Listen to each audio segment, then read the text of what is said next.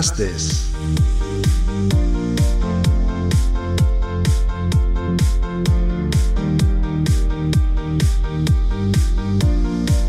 Un viaje a los extremos para encontrar el camino.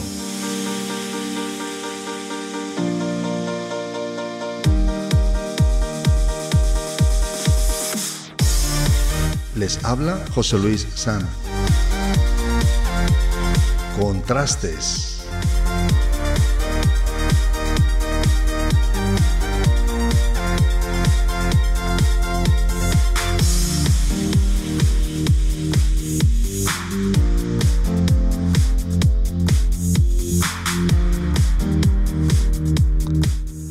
El hombre siempre ansioso por respirar, vivir, disfrutar y huir de la muerte. El tiempo es una imagen móvil de la eternidad. Platón. Dios hizo todo hermoso en su tiempo y ha puesto eternidad en el corazón de ellos, sin que alcance el hombre a entender la obra que ha hecho Dios desde el principio hasta el fin.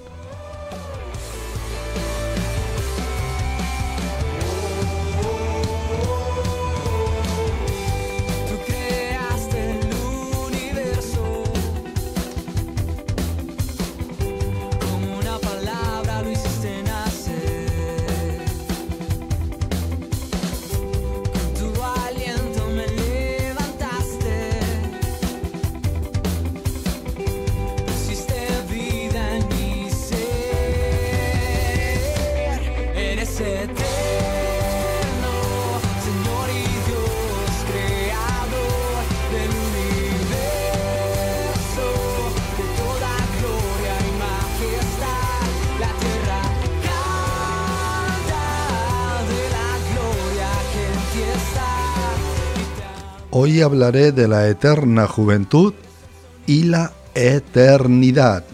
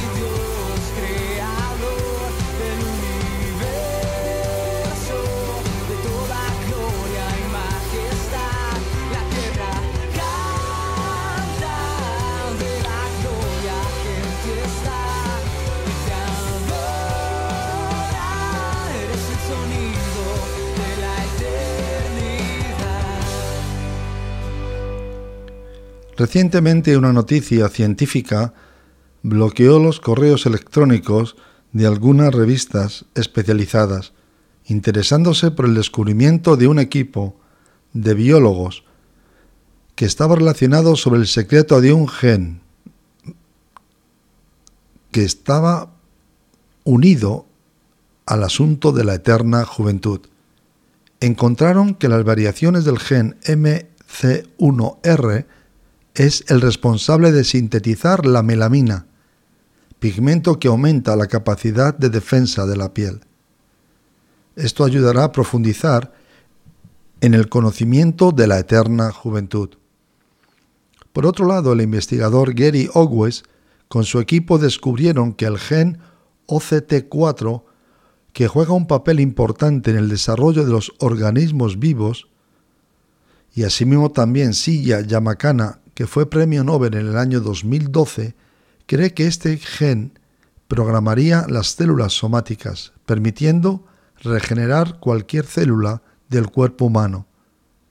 La búsqueda de la vida eterna se lleva desarrollando desde tiempos inmemoriales.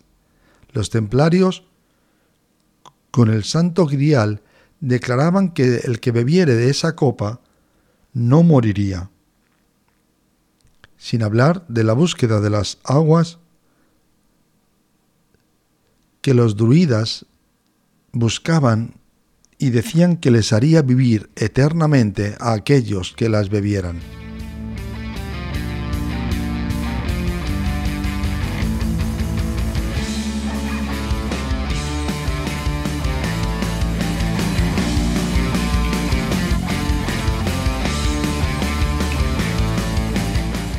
Ser jóvenes siempre y dar la espalda, el esquinazo a la muerte.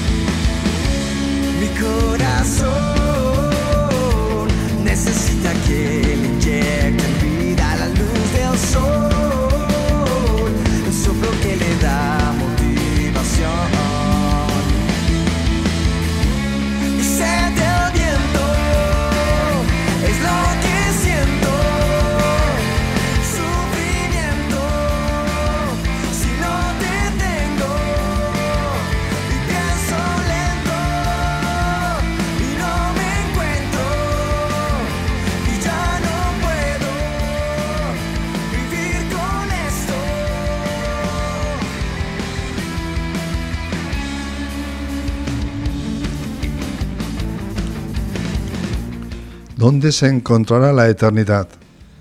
¿Descubriremos la eterna juventud en un laboratorio? ¿O quizás en algún lugar remoto de la Tierra o ingiriendo cualquier agua o mineral?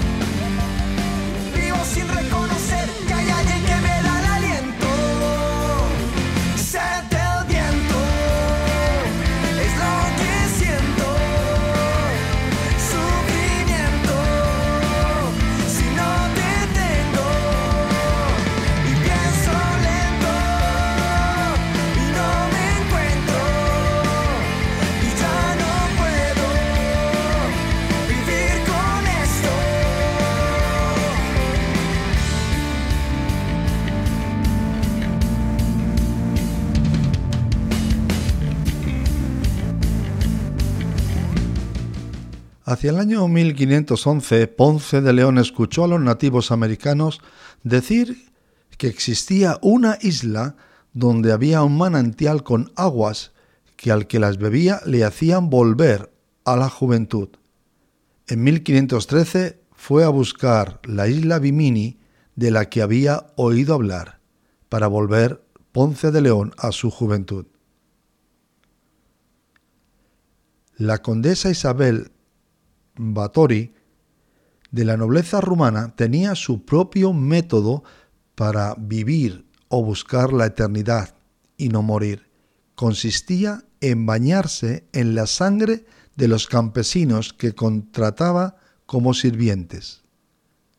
Como en una novela de terror, esta macabra práctica terminó cuando su primo, el conde Ciorgui Tarzo, al mando de un destacamento de soldados, detuvo a la condesa en su castillo la noche del 30 de diciembre de 1610, y al entrar descubrieron con horror el cadáver de una muchacha totalmente desangrada, y a otra aún viva con su cuerpo lleno de miles de punciones, y más adelante a una tercera, ya moribunda, con huellas de haber sufrido terribles torturas.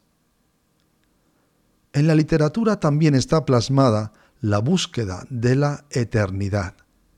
Para Borges, el tema de la inmortalidad fue otra de sus grandes obsesiones, y aunque en varios cuentos se aproximó, nunca lo desarrolló de forma tan magistral como en su célebre relato El Inmortal. En esta historia reflexiona Borges sobre la búsqueda de la inmortalidad a través de un personaje, el tribuno Marco Flaminio Rufo. Y cómo no, los minerales tampoco han estado exentos de la búsqueda de la eterna juventud. En la antigua China se hablaba de que permitían alcanzar la inmortalidad. En la alquimia de ese pueblo se consideraba que el jade, el cinabrio y la hematita conferían longevidad si alguien las consumía. Y de una forma especial el oro, porque era un metal que no se manchaba y era considerado un ingrediente importante del secreto de la eterna juventud. Sin embargo, el cinabrio, que es un mineral con un 85% de mercurio, y la hematita, que contiene hasta un 70% del hierro, combinados con el jade, que es como una especie de roca preciosa, eran consumidos por los chinos. Y esto condujo a que más, que un, más de una vez un emperador chino llegó a morir envenenado por ingerir todos estos ingredientes para prolongar su vida.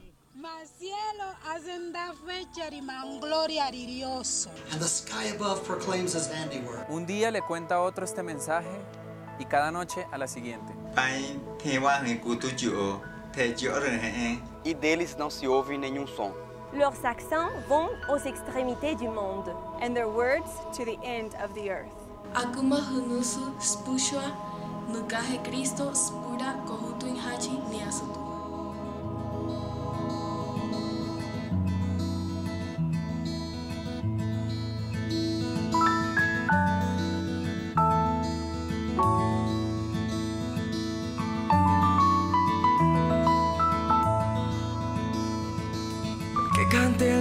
Cielos y la tierra de su gloria, alabando a nuestro Señor.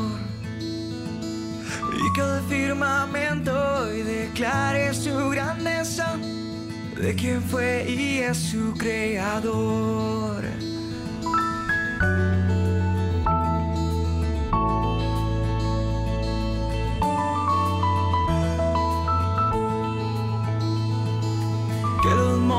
Y los mares muestren la belleza, que proclamen a nuestro Señor. Y que el universo entero sienta la presencia y se rindan ante el Dios de amor.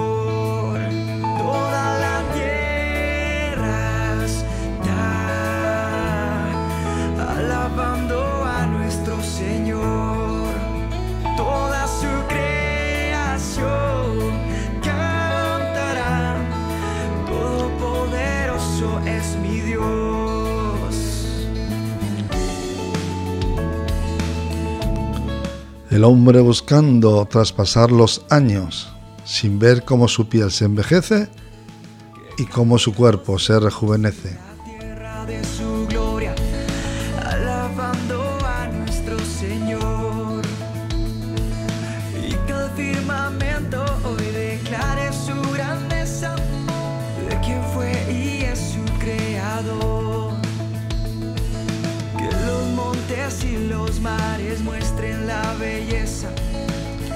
Que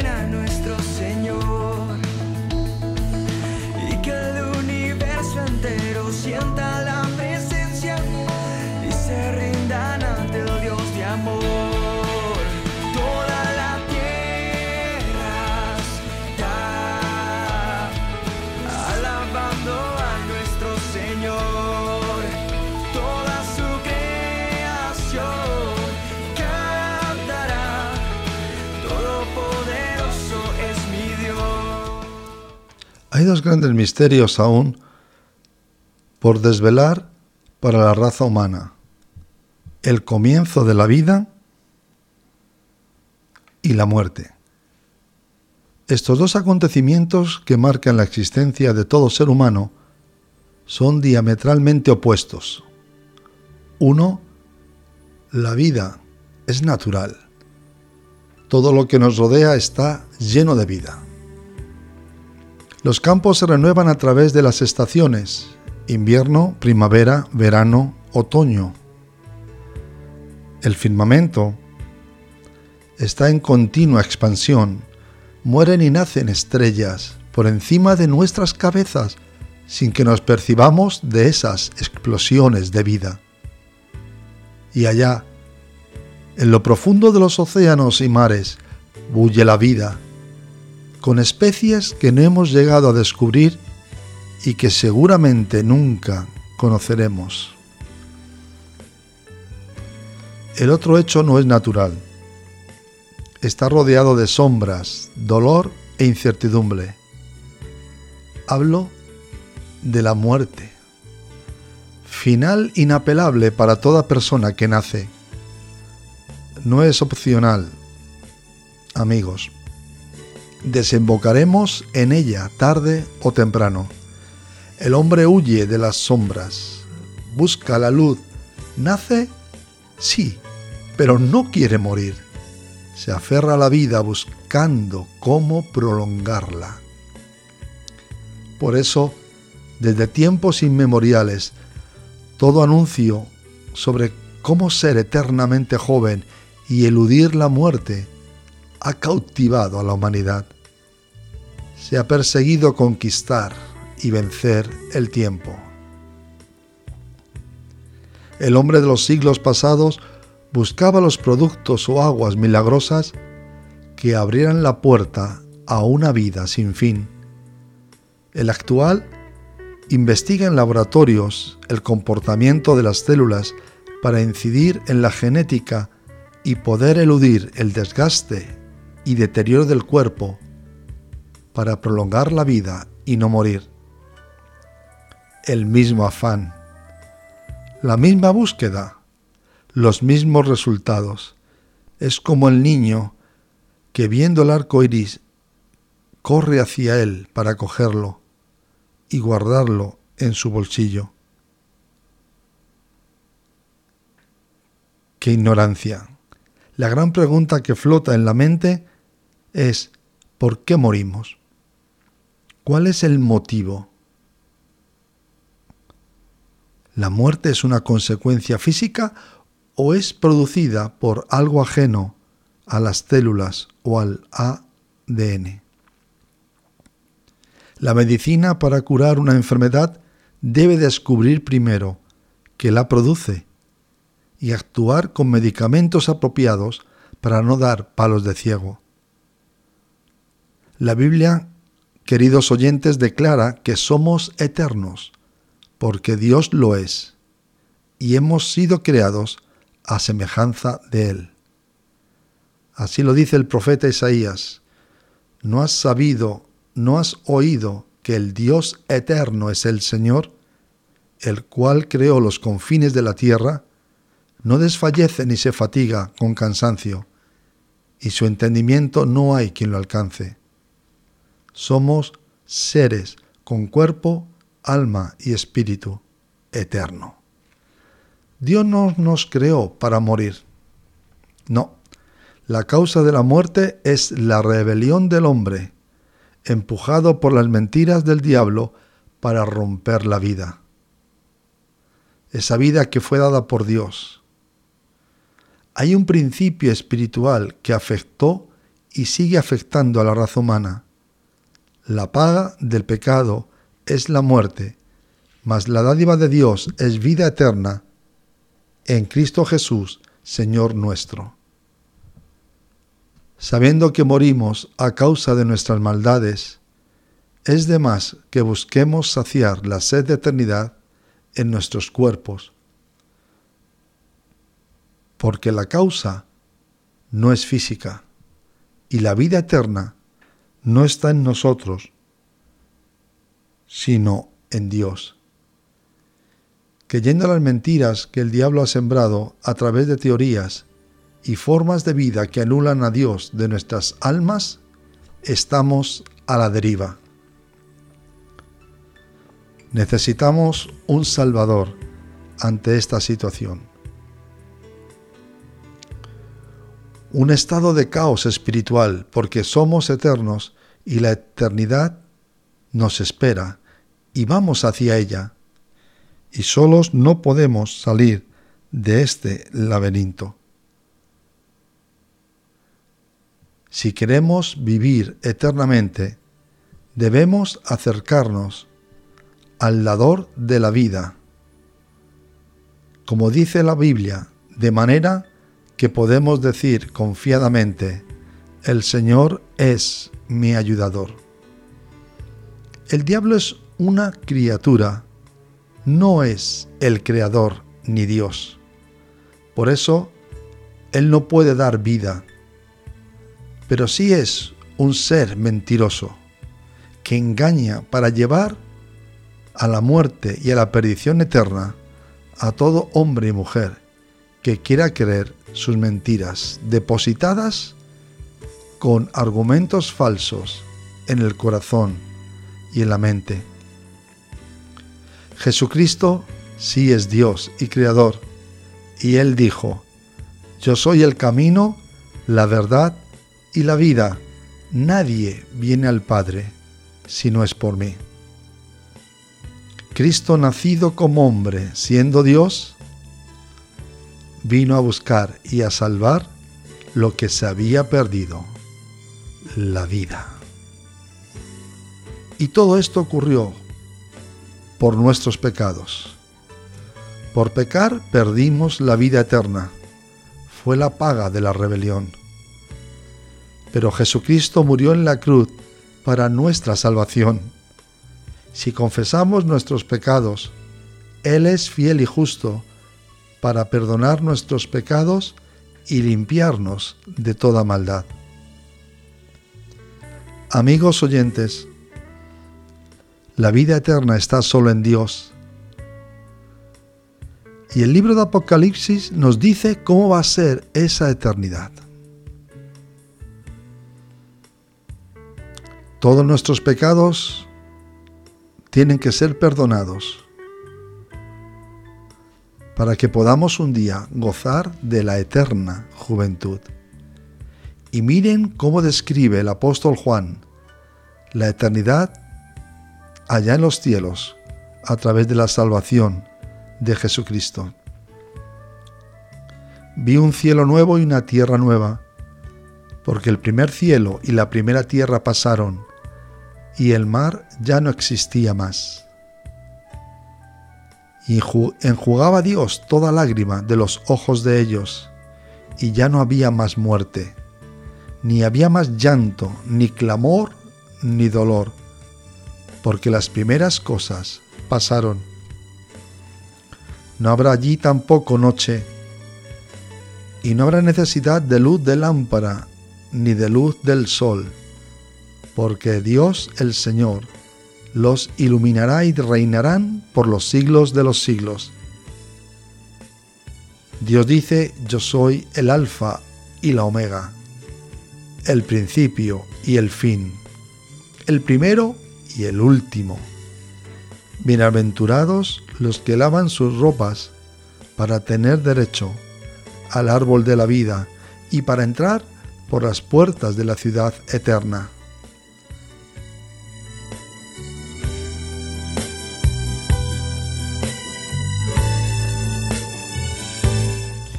Si quieres ser eternamente joven y vivir sano para siempre, debes de aceptar que en esta primera vida no va a ser nunca posible. Que hemos caído por nuestras rebeliones, maldades, pecados, y eso ha producido muerte. El cuerpo muere porque el espíritu lo ha matado, nuestras rebeliones y pecados. Pero si creemos en nuestro corazón y aceptamos la verdad histórica y espiritual de que Jesucristo es el Salvador del mundo, y confesamos los pecados, y con nuestros labios proclamamos que creemos en Jesús como el Señor de la vida y el Salvador de nuestra alma, entonces entraremos a tener vida eterna una vida que nadie nos podrá quitar, una vida que no la podemos ganar, una eternidad que no está en las aguas de un río, ni en unos minerales, ni va a salir nunca de un laboratorio. La vida eterna viene de la mano de Dios a través de Jesucristo, que Él es el camino, que Él es la vida, que Él es la verdad. Y como dijo Juan en Apocalipsis, Él es el principio y el fin de todas las cosas. Antes de que nada existiera, Dios ya existía. Y al final de todo, nosotros iremos a su presencia. Él ha abierto la puerta a la vida. Él ha abierto un camino para que ninguno de nosotros muramos eternamente. Él quiere que todos nos salvemos para poder disfrutar de la eternidad llena de vida, de luz, de color y de paz que Él ha preparado en el reino de los cielos. Cuando tenemos la seguridad de la vida eterna dentro de nosotros, entonces podemos decir, como dijo el apóstol Pablo, ¿dónde está, oh sepulcro, tu victoria? ¿Y dónde está, oh muerte, tu aguijón? Porque toda muerte ha sido sorbida por la obra de Jesucristo y toda obra de Dios ha sido levantada por la resurrección de Jesús para traernos la vida que nuestro corazón está buscando, porque venimos de Dios y a Dios vamos.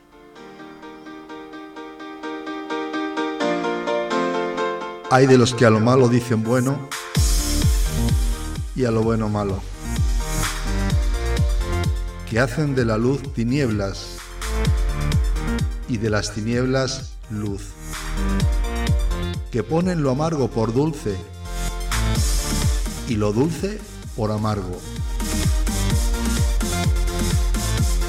Contrastes.